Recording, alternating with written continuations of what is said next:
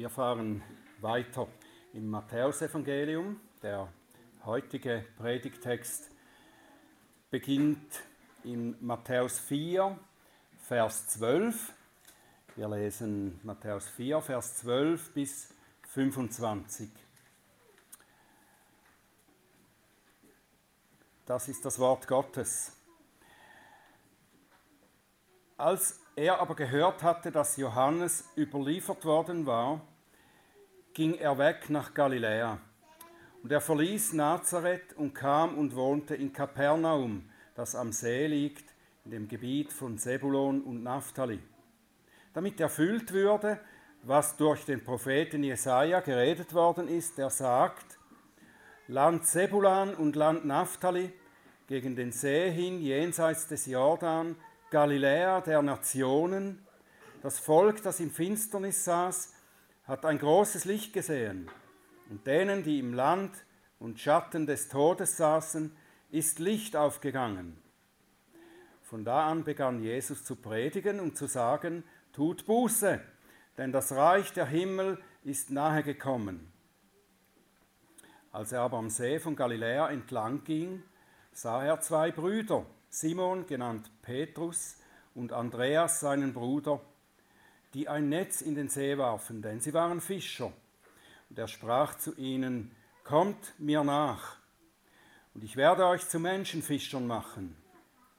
Sie, sie aber verließen sogleich die Netze und folgten ihm nach. Und als er von dort weiterging, sah er zwei andere Brüder, Jakobus, den Sohn des Zebedäus, und Johannes, seinen Bruder, im Boot mit ihrem Vater Zebedäus, wie sie ihre Netze ausbesserten. Und er rief sie. Sie aber verließen sogleich das Boot und ihren Vater und folgten ihm nach. Und er zog in ganz Galiläa umher und lehrte in ihren Synagogen und predigte das Evangelium des Reiches und heilte jede Krankheit und jedes Gebrechen unter dem Volk. Und die Kunde von ihm ging hinaus in das ganze Syrien und sie brachten zu ihm alle Leidenden, die mit mancherlei Krankheiten und Qualen behaftet waren, und Besessene und Mondsüchtige und Gelähmte, und er heilte sie. Und es folgten ihm große Volksmengen von Galiläa und dem Zehn-Städtegebiet und Jerusalem und Judäa und von jenseits des Jordan. Himmlischer Vater, hab Dank dass du uns dein gutes Wort gegeben hast. Hab Dank für das, was wir hier lernen können, über dein Wirken. Wir bitten dich, dass du uns aufmerksam machst, dass wir verstehen können, was du uns zu sagen hast. Ich bitte dich, dass du meine Lippen öffnest, dass sie deinen Ruhm und deine Herrlichkeit verkünden. Amen.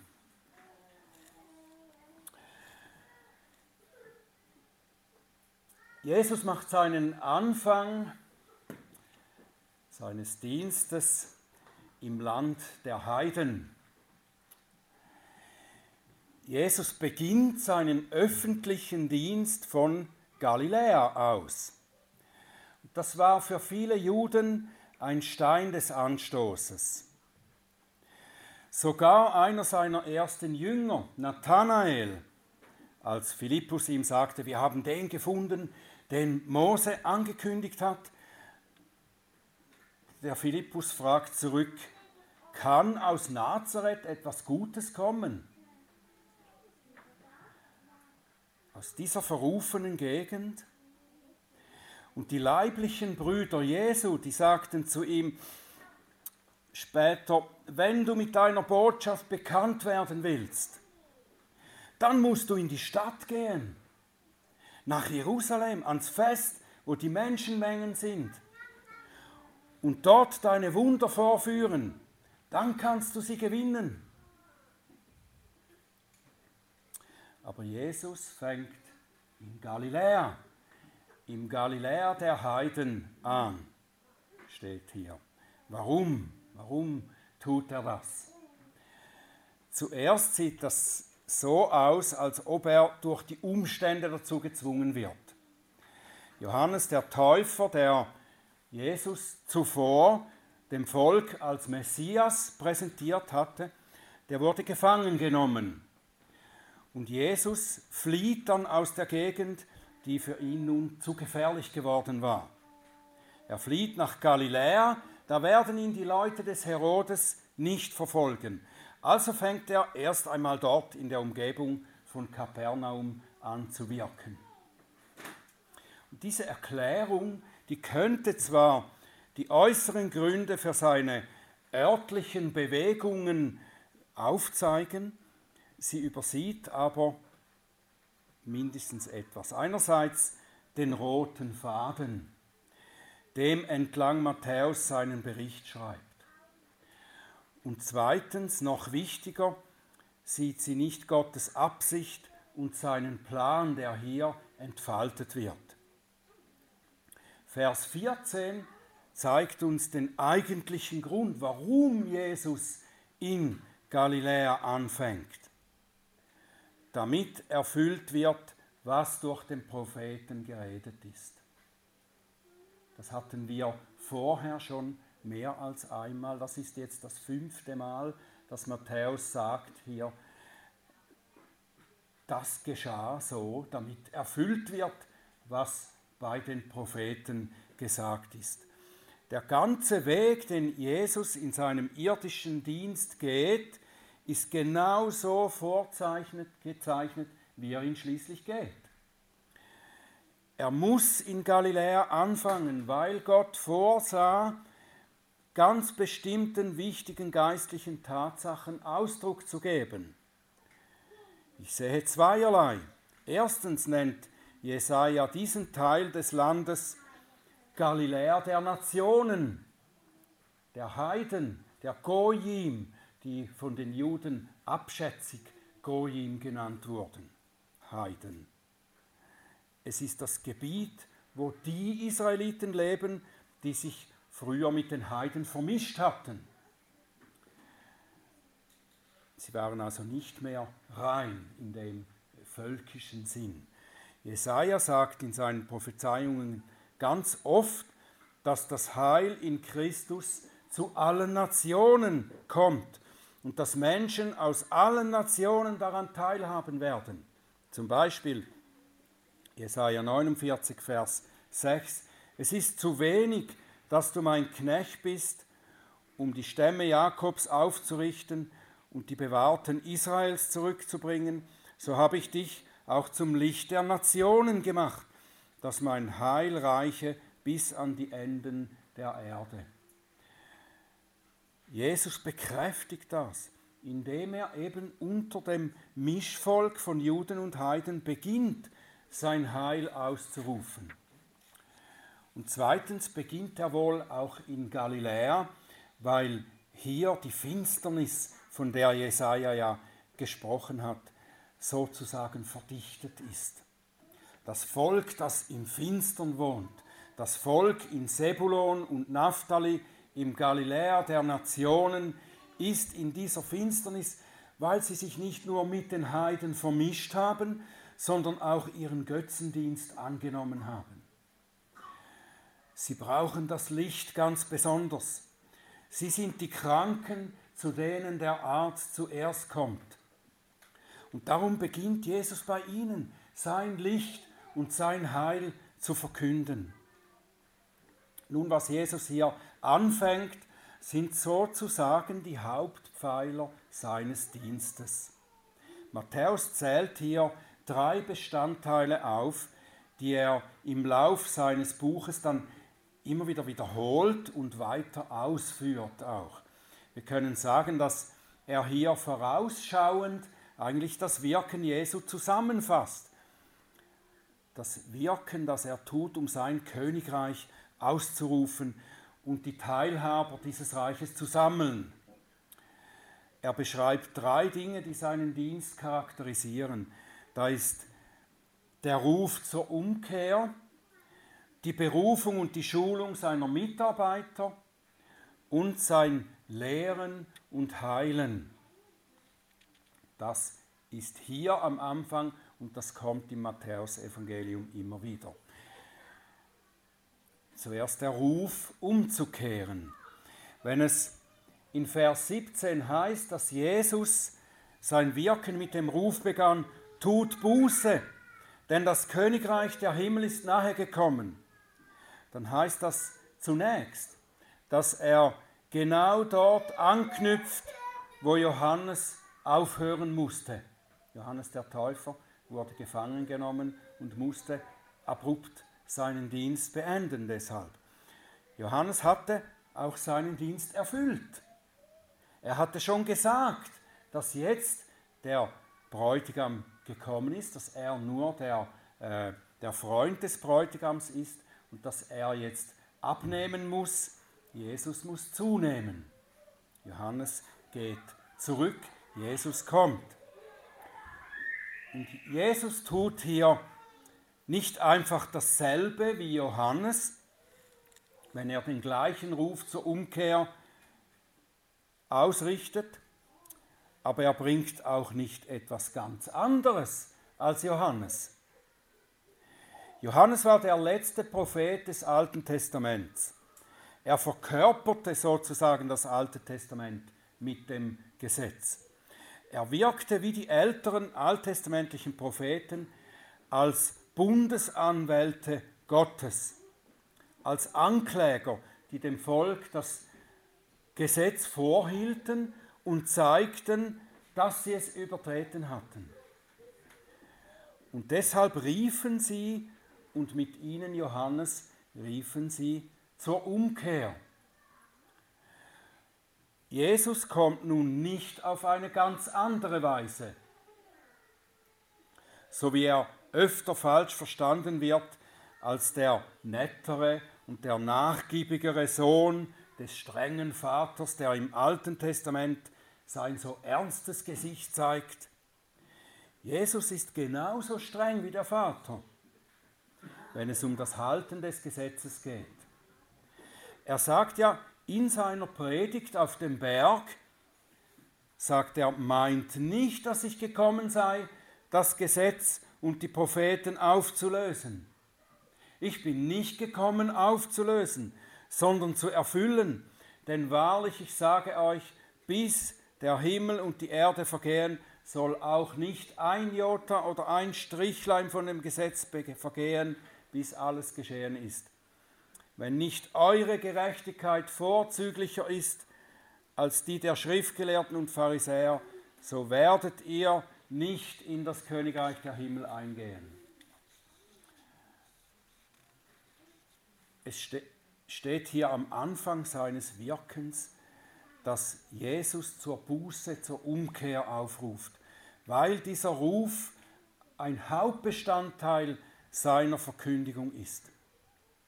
Wir wissen, dass Jesus die Vergebung der Sünden und die Versöhnung mit Gott verkündet und sie selber ja auch bewirkt.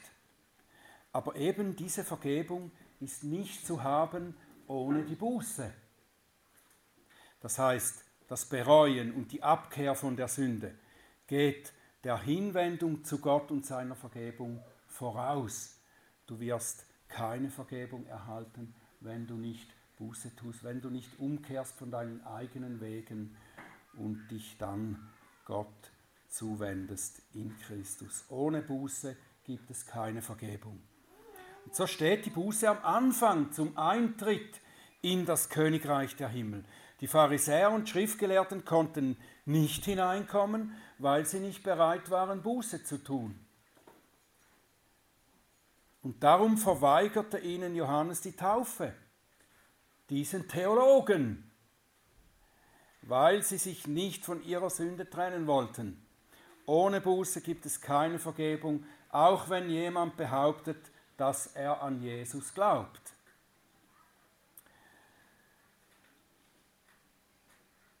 Der Ruf zur Umkehr tut Buße, denn das Königreich der Himmel ist nahegekommen, markiert die Vorbereitung der Menschen, in dieses Königreich eingegliedert zu werden. Aber das Königreich braucht neben dem König auch Minister,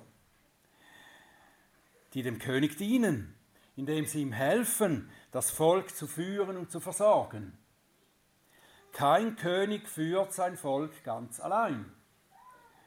Normalerweise wäre es wohl so, dass ein König dafür Leute sucht, die kompetent sind, die sich auskennen mit den verschiedenen Belangen des Reiches, zum Beispiel der Politik, der Leiterschaft, die geschult sind in den Gesetzen, in soziologischen Aspekten und so weiter.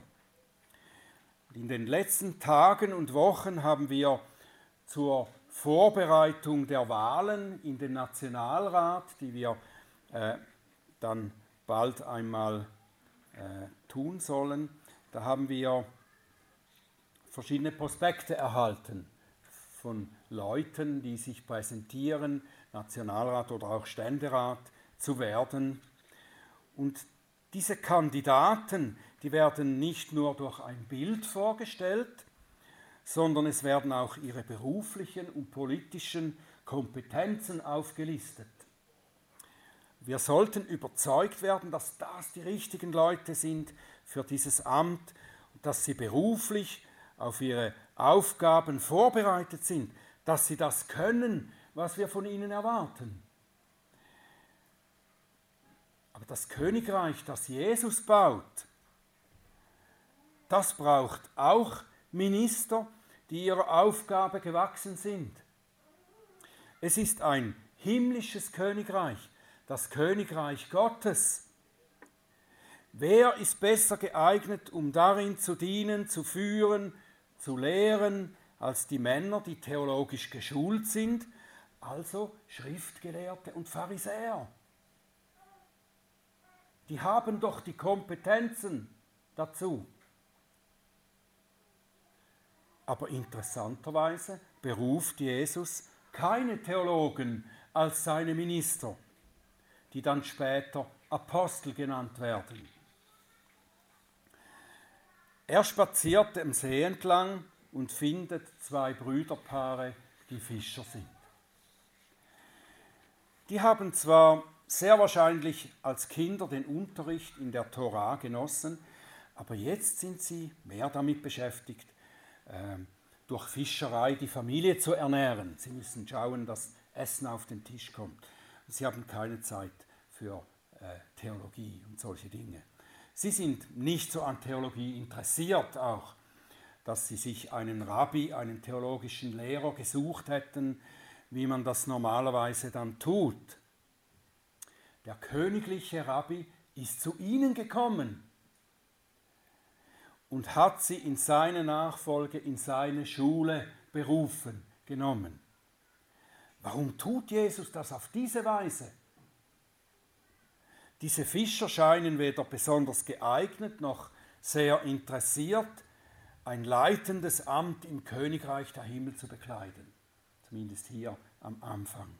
Warum wählt Jesus nicht Theologen, die sich mit den entsprechenden Dingen schon auskennen? die vorbereitet sind durch ihr Studium des ganzen Alten Testaments und so weiter. Es gibt verschiedene Gründe dafür. Erstens sind es die Menschen, die in dieser Welt als nichts galten, die Gott in seiner Gnade erwählt hat. Die Menschen, die als nichts gelten, hat Gott in seiner Gnade erwählt. Hätte Jesus akademisch geschulte Theologen gewählt, dann hätte er damit vielleicht auch ausgedrückt, dass man etwas sein muss, um würdig zu sein für das Reich Gottes. Das ist aber nicht der Fall. Bevor Jesus jemanden beruft und bevor er oder sie durch das Tor der Buße in sein Königreich eingeht, ist niemand geeignet, Niemand ist würdig. So beruft Jesus diese Fischer und später andere Männer, die nicht wirklich für ihre hohe Aufgabe vorbereitet sind. Sie werden mitten aus dem Leben, ihrer Art von Leben herausgerufen. Jesus sagt, folgt mir. Und sie folgen ihm, ohne zu zögern. Sie wissen nicht wirklich, was auf sie zukommt. Das Einzige ist die geheimnisvolle Ankündigung, ich werde euch zu Menschenfischern machen. Das ist ein weiterer Grund, warum Jesus nicht fertige Theologen beruft. Er wird sie selbst dazu machen, was sie in seinem Königreich sein sollen. Sie gehen zu ihm in die Schule, werden seine Schüler, bevor sie dann später selbst Lehrer werden. Sie werden lernen, indem sie mit Jesus leben, im Alltag mit ihm leben, ihm zuhören, ihm zuschauen, wie er lebt und wie er handelt. Und sie werden bevollmächtigt durch die Kraft des Geistes, die gleichen Werke wie er zu tun. Das ist es, was sie brauchen, um für das Königreich kompetent zu sein. Die Kraft des Heiligen Geistes. Das Dritte, das Jesus tut, um sein himmlisches Königreich einzuführen, können wir zusammengefasst bezeichnen mit Lehren und Heilen. Diese beiden sind der Ausdruck von Gottes Barmherzigkeit. Lehren und Heilen. Auch das Lehren ist der Ausdruck von Gottes Barmherzigkeit. Bei Markus, da lesen wir einmal in Markus 6, Vers 34, dass er Erbarmen hatte mit der Volksmenge, denn sie waren wie Schafe, die keinen Hirten haben. Und was tut er dagegen? Er fing an, sie vieles zu lehren. Das ist Gottes Barmherzigkeit für die Schafe, die noch keinen Hirten hatten. Sie werden von ihm gelehrt. Matthäus sagt hier, dass das, was er lehrte, das Evangelium des Reiches war, des Königreiches. Das heißt, dass Jesus ihnen erklärte, was sie über dieses Himmelreich wissen mussten, um dafür bereit gemacht zu werden, um aus dieser Welt gerettet und in das Königreich der Himmel hineingebracht zu werden.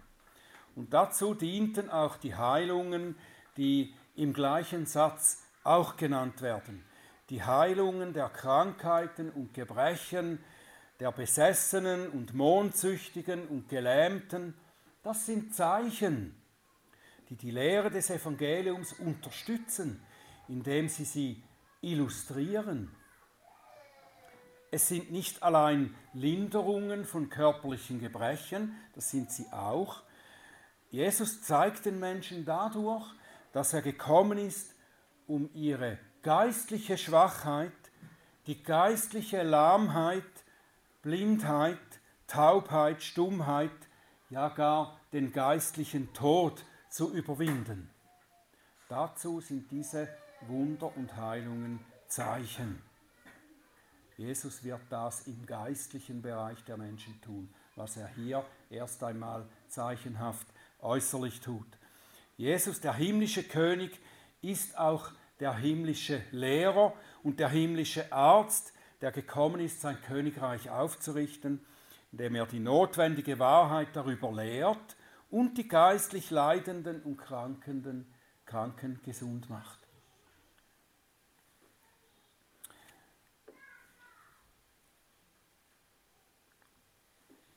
Nun, alles, was wir über den Beginn dieses Dienstes Jesu gelesen haben, ist auch Teil des Dienstes, unseres Dienstes, seines Dienstes an uns. Und es findet auch in unserer Nachfolge heute statt. Wir haben seinen Ruf zur Umkehr gehört, vielleicht mehrere oder viele Male. Wir kamen in sein Königreich nur hinein und wurden seine Teilhaber nur wenn wir umgekehrt sind von unseren eigenen Wegen und von dem Streben nach unserem eigenen Königreich. Und die Buße muss Bestandteil bleiben, Bestandteil von unserem ganzen christlichen Leben. Wir müssen regelmäßig, ständig umkehren von unseren sündigen Wegen. Wir sind in unserem irdischen Leben nie an dem Punkt, wo wir die Buße nicht mehr nötig hätten, weil unsere alte Natur uns immer wieder zu Fall bringen kann. So steht der Ruf da, tu Buße, der geht immer wieder an uns, während wir auf die vollkommene Erfüllung des Königreiches warten. Auch die Berufung, mit der Jesus seine Jünger in seine Nachfolge rief, erfuhren oder erfahren wir in gleicher Weise. Wir waren nicht bereit, nicht gut genug und von Natur aus nicht interessiert, Jesus wirklich nachzufolgen. Wir hätten uns von uns aus nie auf den Weg gemacht, Jesus und seinem Königreich in der Weise zu dienen, wie er das für uns will. Wir wurden wirksam von ihm berufen und deshalb folgen wir ihm. Wie die Jünger nicht wirklich wussten, was dann alles auf sie zukommen wird, haben auch wir am Start, am Start unseres Christseins wohl nicht gewusst, was der Herr uns alles lehren wird und wie unser Leben mit ihm schließlich verlaufen wird. Aber das ist gut und richtig so. Wir sind bei ihm geborgen, weil er uns nicht allein zu sich berufen hat, sondern weil er auch alles andere bis zu unserem Ende in seiner Hand hat. Er führt uns, ohne dass wir das alles im Voraus kennen müssen, wissen müssen, was er mit uns tun wird. Er hat uns berufen zu sich, für sich und wir sind in seiner Hand. Wie Paulus sagt, der uns berufen hat, der hat uns auch gerechtfertigt, der hat uns auch verherrlicht.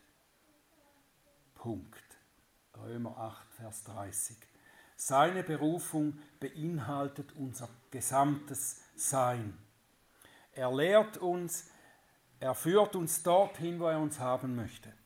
Natürlich sind wir dabei nicht passiv, das dürften wir nicht falsch verstehen. Wie die ersten Jünger sind wir auch dazu berufen, so zu leben und zu handeln, wie er gelebt und gehandelt hat.